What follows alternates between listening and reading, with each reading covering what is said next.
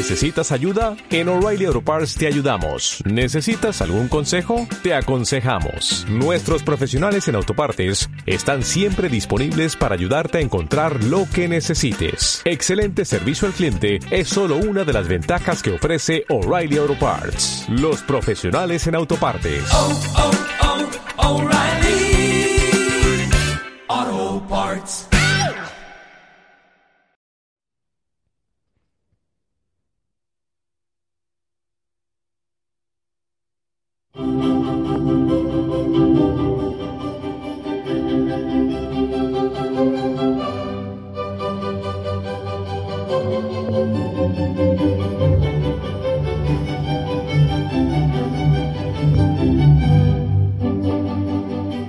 Familia, muy buen día.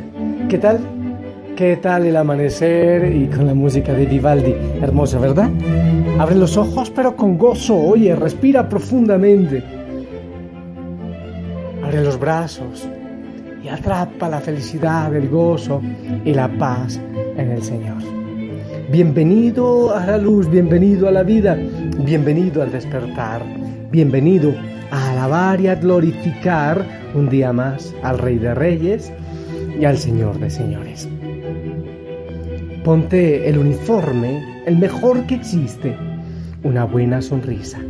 Cuando tú te sonríes, empiezas a traer armonía a tu universo, a tu ser, y entra eh, Dios en armonía de tu corazón. Te invito a que oremos con la palabra del Señor. Vamos a sacarle provecho al Evangelio. El Evangelio de San Marcos, capítulo 11, versículos del 11 al 26. Ya pronto terminamos el Evangelio de Marcos, no falta mucho. Así que podemos pensar también que este Evangelio que vamos a proclamar ahora, de alguna manera nos empieza a hablar del final de Jesús. Así que te invito a abrir tu oído. Después de haber sido aclamado por la multitud, Jesús entró en Jerusalén. Fue al templo y miró todo lo que en él sucedía. Pero como ya era tarde, se marchó a Betania con los doce. Al día siguiente, cuando salieron de Betania, sintió hambre. Viendo a lo lejos una higuera con hojas, Jesús se acercó a ver si encontraba higos, pero al llegar solo encontró hojas, pues no era tiempo de higos. Entonces le dijo a la higuera, que nunca jamás coma nadie frutos de ti, y sus discípulos lo estaban oyendo.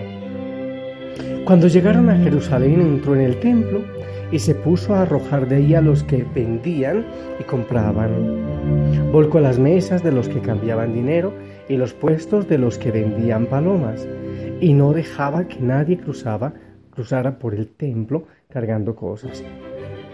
Luego se puso a enseñar a la gente, diciéndoles, ¿acaso no está escrito? Mi casa es casa de oración para todos los pueblos, pero ustedes la han convertido en una cueva de ladrones. Los sumos sacerdotes y los escribas se enteraron de esto y buscaban la forma de matarlo, pero le tenían miedo porque todo el mundo estaba asombrado de sus enseñanzas. Cuando atardeció, Jesús y los suyos salieron de la ciudad. A la mañana siguiente, cuando pasaban junto a la higuera, vieron que estaba seca hasta la raíz. Pedro cayó en la cuenta y le dijo a Jesús, Maestro, mira, la higuera que maldijiste se secó. Jesús les dijo entonces, tengan fe en Dios. Les aseguro que si uno le dice a ese monte, quítate de ahí y arrójate al mar, sin dudar en su corazón y creyendo que va a suceder lo que dice, lo obtendrá. Por eso les digo, cualquier cosa que pidan en la oración, crean ustedes que ya se la han concedido y lo obtendrán. Y cuando se pongan a orar, perdonen lo que tengan contra otros, para que también el Padre que está en el cielo les perdone a ustedes sus ofensas. Porque si ustedes no perdonan, tampoco el Padre que está en el cielo les perdonará a ustedes sus ofensas. Palabra del Señor.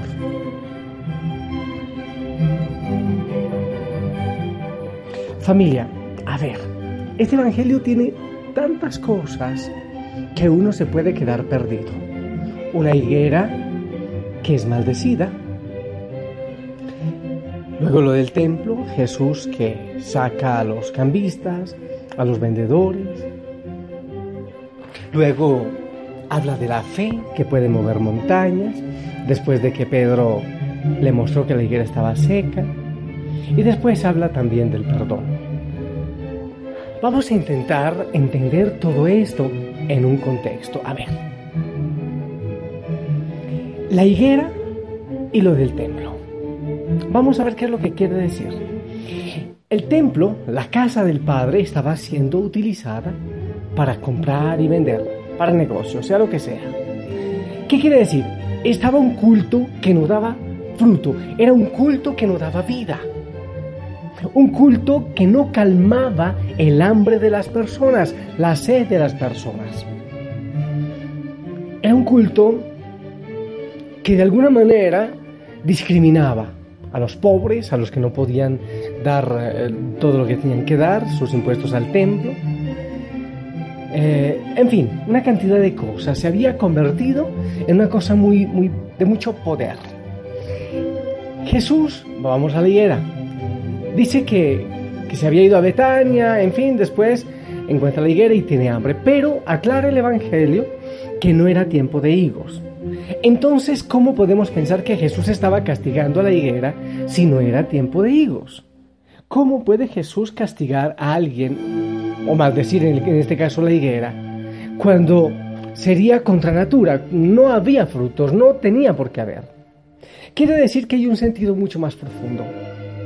Está demostrando que hay que esperar demasiado tiempo para tener unos cuantos higos de esa higuera pero se está refiriendo al templo, al antiguo culto, a la antigua alianza.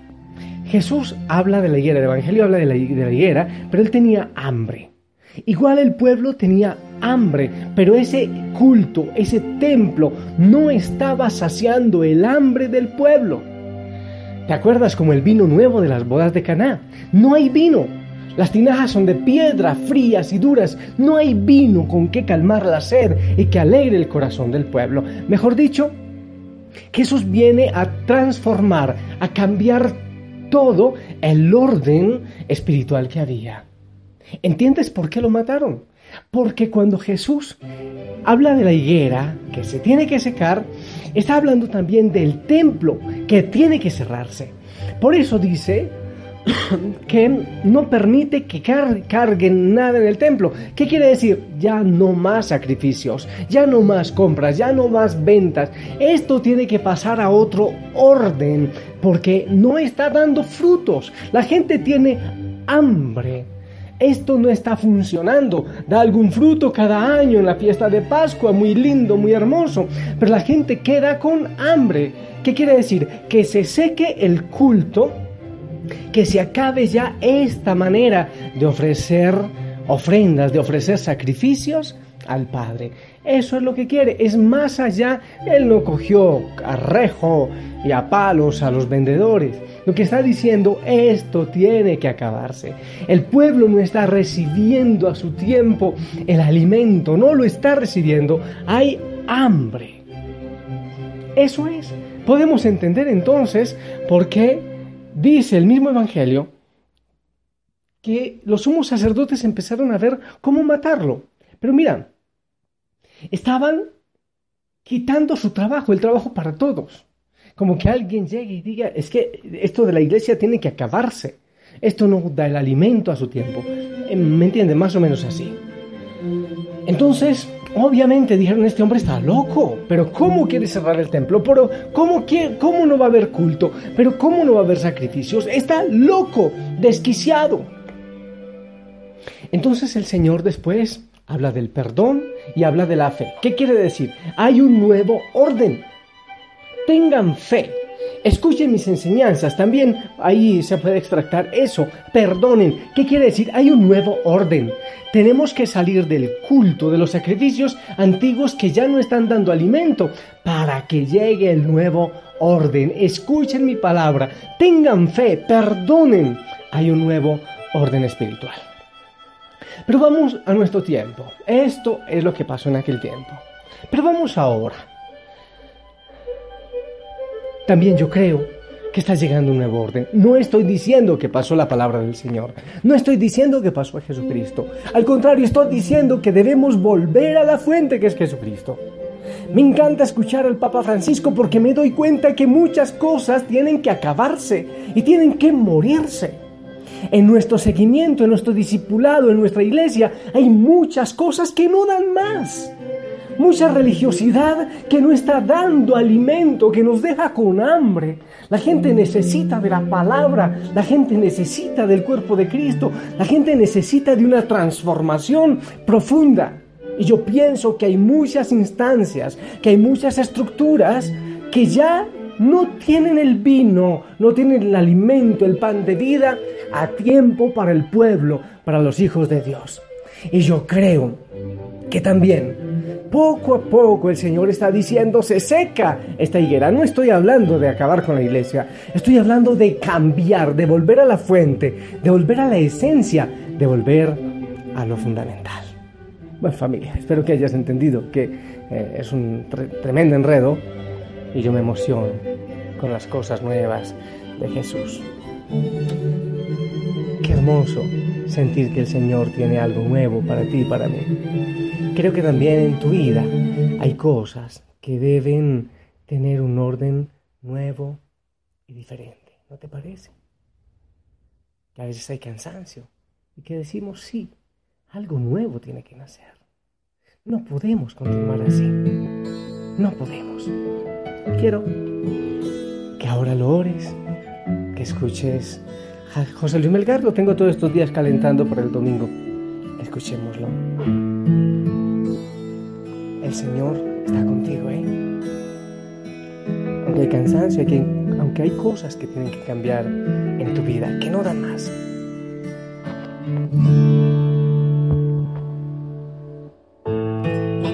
sientas ganas de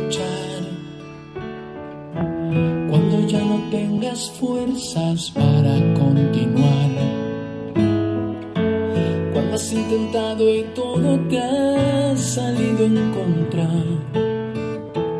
cuando a tu familia lo que sufres no le importa, cuando los que amas te dieron la espalda. Cuando aseguraron que no sirves para nada. Levanta tu cabeza y proclama con tu voz. La promesa ha sido dada en Deuteronomio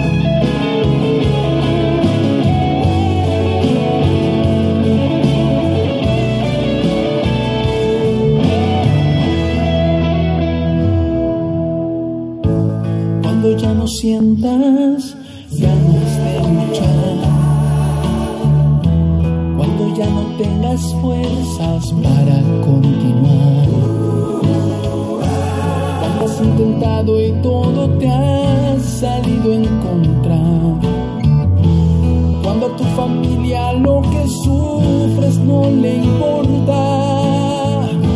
Cuando los que amas te dieron la espalda. Cuando aseguraron que no sirves para nada. Levanta tu cabeza y proclama con tu voz. La promesa ha sido dada en Deuteronomio 322.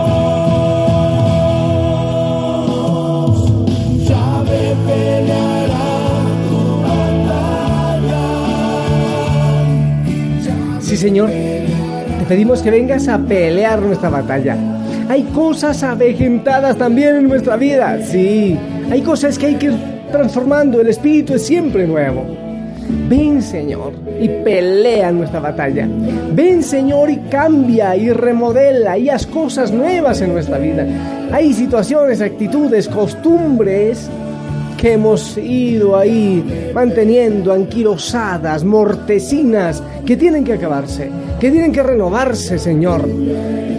Ven y pelea nuestra batalla en tu iglesia, que siempre tiene que abrir las puertas al Espíritu para renovarse en nuestras familias, en nuestro corazón. Gracias, Señor, por eso. Ven y haz las cosas nuevas. Te amo y te glorifico, Señor. Y gracias porque el menjurje de esta mañana me abrió la voz bastante para alabarte y para glorificar. Ojalá que así sea todos los días. Para ti la gloria, Señor Jesucristo, por todo lo novedoso y por la alegría que tú nos regalas en este día. Ven, Señor Jesucristo, pelea también en este día nuestra batalla. Bendice a cada hijo, a cada hija en el nombre del Padre, del Hijo y del Espíritu Santo. Recibimos tu bendición.